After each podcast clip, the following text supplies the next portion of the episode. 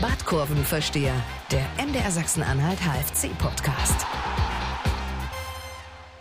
Hallo und herzlich willkommen zu einer neuen Folge unseres HFC-Podcasts, der Badkurvenversteher. Mein Name ist Oliver Leiste und neben mir sitzt der einzig wahre Badkurvenversteher, Stefan Weidling. Moin, Stefan. Hallo, Olli, vielen Dank. Schön, dass du da bist, heute mal in Halle. Ja, das stimmt, ne? Sonst hören wir uns immer nur, heute sehen wir uns mal. Schöne Sache. Und wenn du frech wirst, kann ich dich ja heute runterziehen. Sag mal was. Ja, was soll ich jetzt sagen? Das Wetter ist sehr grau und plötzlich Genau, bin ich so, nicht ich mehr habe zu sozusagen hören. die Handhabe hier. Aber Stefan, ich war in meinem ganzen Leben noch nie frech zu dir. Also da hast du recht. Hm. kein Das soll Grund, auch so bleiben. kein Mhm. Grund, mich hier runter zu regeln. Wir wollen heute über das HFC-Spiel gegen Würzburg sprechen, auf das Benefizspiel gegen Lok Leipzig schauen und ein wenig an Margot Langner, die Fanin, die letzte Woche leider verstorben ist, erinnern. Und wollen dann noch ein bisschen vorausblicken auf das Spiel gegen Preußen Münster. Ja, Stefan, der HFC hat am Wochenende 1 zu 3 zu Hause gegen die Kickers Würzburg verloren. Mhm. So wird's nichts mit dem Punkterekord in der dritten Liga, oder? Nee, ist wirklich schade. Ähm, dieser Stimmungsdämpfer. Jetzt wird ja dieses Ziel, was sie ausgegeben haben, Einschläger Tabellenplatz, richtig schwer. Sechs Punkte Rückstand bei noch vier Spielen. Und vor allem, was noch schlimmer ist, meine Vorgabe, beste Drittligasaison aller Zeiten zu erreichen, wird noch schwieriger. Jetzt braucht's nur noch Siege. Vier müssen her, damit man auf 55 Punkte theoretisch noch kommen kann. Glaube ich aber ehrlich gesagt auch nicht mehr so dran. Nichtsdestotrotz, wir können gleich drüber reden, müssen auch diese Niederlage jetzt vielleicht nicht überbewerten, denn ähm, schlecht spielen und dann verdient verlieren, das passiert immer irgendwann mal im Fußball. Okay. Hm, Lass uns zunächst über die Taktik sprechen. Es gab ein paar Umstellungen. Also in den letzten Wochen hat der HFC immer in einem 4-4-2-System gespielt, diesmal 3-5-2. Gab auch zwei Änderungen. Klaus Jasula war neu in der Mannschaft und ich Mhm. weiß gar nicht mehr, wer der zweite war. Kleiner Heißmann. Kleiner Heißmann, genau. Mhm. Dafür waren Graf draußen und Bohl ist draußen geblieben, die zuletzt Genau. sehr gute Leistungen gebracht haben. Tja, war diese Umstellung ein Fehler?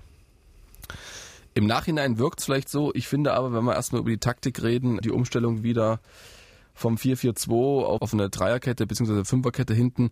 Ich würde es als nicht glücklich bezeichnen, aber nicht als ausschlaggebend, weil ich der Meinung bin, wenn ich mir die Körpersprache angeguckt habe, der Spieler, wenn du wirklich geistig voll da gewesen wärst, geistige Frische gezeigt hättest, Mut, konsequentes, konzentriertes Passspiel, dann kannst du egal mit was für einer Formation hinten äh, Würzburg in die Knie zwingen. Das ist nicht passiert.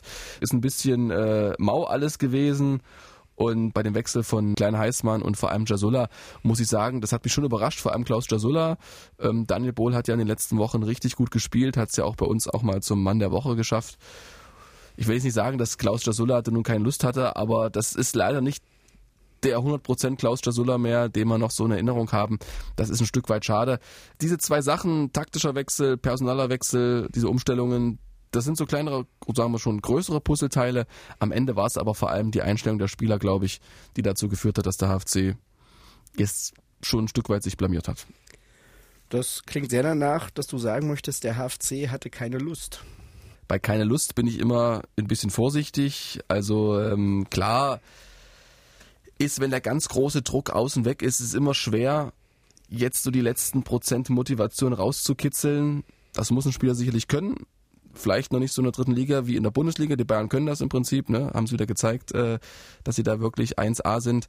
Nichtsdestotrotz will ich ihnen jetzt nicht unterstellen, dass sie keine Lust hatten, aber ich glaube, sie haben relativ schnell gemerkt, dass Würzburg ist griffig, ist gierig. Die wollten was, die schienen immer noch mit so einem Mini-Äuglein auf Platz 4 auf diesem DFB-Pokalplatz, den momentan noch Karlsruhe einnimmt.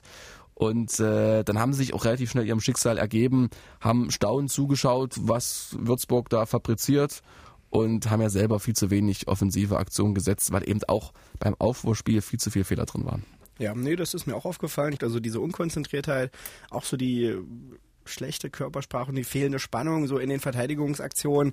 Das siehst du beim Gegentor, da sieht Olli Schnitzler nicht so gut aus. Da sieht auch vorher die Abwehr nicht gut aus. Ja, ich weiß, Jasulla köpft da nicht weit genug raus und es ist eine kleine Mini-Kopfballstaffette von Würzburg und dann klebt Schnitzler ein Stück weit vielleicht auf der Linie und ja, dann bums fällt er rein. Genau. Und auch bei den anderen Tor, dieser Fehler von Tobias Schilk oder dann auch Nick Fennell lässt sich da doch sehr leicht wegschubsen beim dritten Gegentor. Würzburg hatte noch mehr Chancen, wo der HFC Pfostenschuss, alles drinne. völlig, Genau. völlig offen war, also wirklich auch nicht so richtig Lust hatte oder nicht so richtig nicht bereit war, dann zu verteidigen, den Weg zurückzumachen. Und naja, das Tor vom HFC war ja dann auch noch ein Ein kleines. Geschenk, genau, es passte irgendwie zum Spiel, richtig. Tja, 4500 Zuschauer waren da, die waren natürlich nicht so zufrieden, ja. Nee, also äh, man hat sich ja leider schon an diese Zuschauerzahl ein Stück weit gewöhnt, dass wir kaum noch über 5000 erreichen, jetzt auch in der auslaufenden Saison. Zum Glück konnten die, die vielleicht am Mittwoch da waren, dann noch ein bisschen zehren von diesem Benefizspiel, hatten das vielleicht in Erinnerung, weil das war wirklich eine unterhaltsame, attraktive Begegnung und Veranstaltung insgesamt. Jetzt ist es so mit dem Hallischen Fußballclub, dass es eben äh, nach dieser tollen Serie jetzt ein bisschen nach unten geht. Die Hoffnung ist, dass äh, sie das nicht so lange auf sich sitzen lassen und trotzdem die Saison noch mit einem positiven Gefühl, mit einem positiven Fußball beenden wollen. Okay. Glaubst du wirklich daran, dass sie sich da jetzt so, so aufmotivieren können?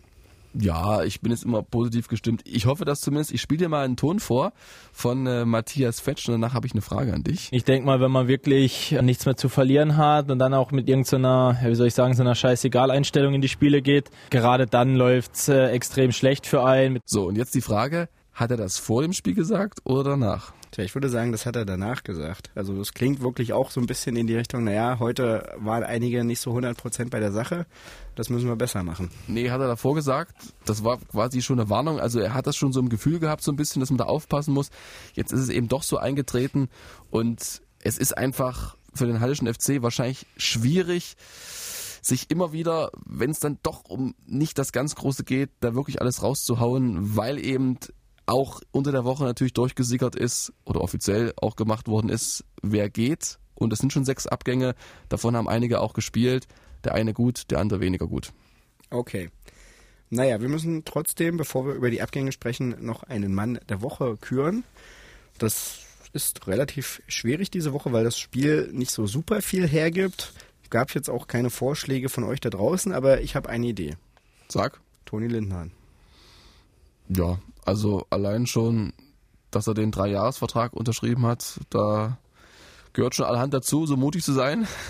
nee, ähm, völlig verdient. Und er war auch derjenige, der mit seiner Einwechslung auch noch so ein bisschen Schwung reingebracht hat, zumindest was die Standardsituation anbelangt. Er hatte ja anscheinend eine Freistoß-Flatrate gebucht. Da kam ein Freistoß nach dem anderen. Einer war auch richtig gefährlich. Der andere hat zum zwischenzeitlichen ähm, Anschlusstreffer geführt. Deshalb absolut verdient. Und er ist halt so einer, wenn er kommt, er will immer spielen und will auch immer Leistung zeigen. Gefällt mir sehr gut und deshalb hat er diesen Titel erneut verdient. Ja, dann herzlichen Glückwunsch einmal mehr Toni Lindner. Und dann wollen wir über die Abgänge sprechen. Du hast das gerade schon anklingen lassen. Der Ralf Heskamp, der ist da eisern dabei und ist vor allem momentan am Streichen, ja? Ja, also sein erster Rotstift ist schon alle. Aber zum Glück gibt es auch Schreibwarenläden in Halle, da kann man auch nochmal einen neuen kaufen. Genau. Zwei Leute bleiben, Toni Lindner haben wir gerade gesagt. Hm. Tom Müller, das kam ja dann letzte genau. Woche kurz, nachdem wir darüber gesprochen hatten. Außerdem steht fest, Klaus Jasula, Hila Helve und Fabian Franke werden den Verein verlassen und seit dem Wochenende ist auch bekannt, Nick Fennell, Benny Pinto und Max Banowski müssen auch gehen. Hm. Tja, soweit nachvollziehbar, oder? Ja, wir waren ja gar nicht so falsch sozusagen in unseren Prognosen. Außer bei Nick Fennell, da waren wir, glaube ich, beide genau, einer ja. Meinung, dass er bleiben soll. Aber ich denke, dass am Ende das Geld den Ausschlag gegeben hat. Der HFC hat ja kein üppiges Budget für die nächste Saison zur Verfügung, muss auch gucken, ähm, wie er da sozusagen Prioritäten setzt. Und Nick Fennell, also damals kam von den Würzburg Kickers mit einer Ablöse, der hat sicherlich einen gut dotierten Vertrag bekommen. Jetzt muss er vielleicht ein Stück weit Abstriche in Kauf nehmen und dann gibt es halt manch einen Spieler, der sagt, okay, ich versuch's woanders, ist absolut legitim.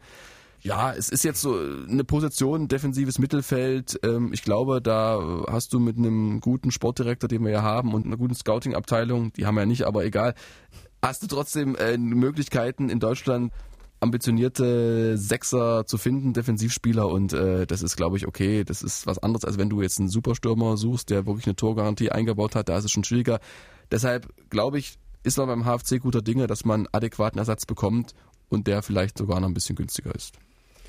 Okay. Lass uns doch mal zurückschauen ein bisschen. Am Mittwoch gab es dieses Benefizspiel gegen Lok Leipzig. Das war eine schöne Veranstaltung, oder? richtig schön. Also ich habe auch am Anfang gedacht, da hatten wir beide so ein bisschen Bauchschmerzen bei dem Gegner Lok Leipzig. Ist das jetzt der große Name, der wirklich für Euphorie sorgen kann? Aber am Ende muss man sagen, es war ein super Spiel, es war eine tolle Stimmung. Die Leipziger Fans äh, waren ja auch mit äh, 1000 Anhängern angereist. Das hat sich alles so schön ein bisschen hochgeschaukelt. Dann das ganze Rahmenprogramm mit Elsterglanz, Einmarsch mit der Mikrowelle, die ganzen Jugendmannschaften. Das war einfach ein schönes Bild, es war eine schöne Veranstaltung, locker, luftig, leicht und äh, ich glaube, das wird manch einem in Erinnerung bleiben. Und du siehst, es muss nicht immer ein Bundesligist sein, der zieht. Es geht auch, wenn du dir Gedanken machst, wie du das Ganze aufbaust und die Spieler Lust haben, geht es auch mit dem Regionalligisten ziemlich gut. Hm. Ich muss auch sagen, ich war wirklich überrascht. Das war wirklich ein schöner Abend. Es hat wirklich Spaß gemacht. Also so viel Spaß hatte ich lange nicht bei einem HFC-Spiel, weil es war wirklich unterhaltsam. Du hast das angesprochen, dieses Bild mit den, mit den Nachwuchsmannschaften, dass du wirklich mal den ganzen Verein auch zeigst und dass sich diese jungen siebenjährigen Kicker, weißt du mal, vor der großen Fankurve bejubeln lassen dürfen. Auch sie sind irgendwo der HFC. Ja. Und genau, dann Elsterglanz, die Gottsche Freund. Dieses Spiel war eben wirklich auch unterhaltsam. Ja, Lok Leipzig dann da erstmal so ein bisschen weggezogen, aber dann der HFC gesagt, naja, das, die Blöße wollen wir uns jetzt doch nicht geben, hier bei so einem mhm. Spiel gegen Lok Leipzig zu verlieren. Und beide Fanlager, die sich ja auch sehr mögen, sich dann ein bisschen selbst gefeiert und dann wirklich da eine gute Stimmung genau gemacht. So mhm. Und du siehst auch so, Lok Leipzig war dann im Nachhinein doch genau der richtige Gegner für dieses Spiel, um einfach so ein HFC-Fest mal zu feiern, wenn du sonst nicht so viel zu feiern hast. Ja, dann gab es noch ein trauriges Event, leider letzte Woche. Margot Langner ist verstorben. Sie war 94 und war schon beim HFC, da gab es den HFC noch gar nicht. Also sie ist eigentlich mhm. immer in Halle zum Fußball gegangen, war Mitglied des Fanclubs Edelfans und war im Prinzip der Edelfan beim HFC. Jeder kannte sie, jeder hat sie irgendwie so ein bisschen bewundert. Hast du sie mal irgendwie kennengelernt, Stefan? Nee, also ich habe ähm, nicht mit ihr sprechen können, ich habe sie auch nicht kennengelernt. Aber äh, ich glaube, es ist trotzdem bewundernswert, so einen Menschen als Fan gehabt zu haben, der wirklich ja fast sein ganzes Leben lang auch die Vereinsgeschichte des Heilschen FC mit begleitet hat, überall dabei war und äh, welchen Stellenwert sie gehabt hat im Verein, hat man ja auch gesehen. Die Spieler mit Trauerflor, es gab äh, Schweigeminute, die Fans haben ja auch ein Spruchband ausgerollt, haben auch zehn Minuten, glaube ich, geschwiegen für sie und ja, das ist ja schade. 94 Jahre ist trotzdem ein gesegnetes Alter, aber nichtsdestotrotz verliert der HFC damit schon so einen, so einen ganz, ganz besonderen Fan. Definitiv, ja. Und vor allem, die war ja bis zum Schluss auch immer noch irgendwie mit dabei, bei fast jedem Heimspiel auswärts oft mitgefahren, sogar im Fanbus. Ja, kannst du dir vorstellen, irgendwie mit über 90 noch im Fanbus irgendwo hinzufahren? Nee, kann ich mir nicht vorstellen. Mit 94 im Fanbus, äh, da fahre ich selber. Alles klar.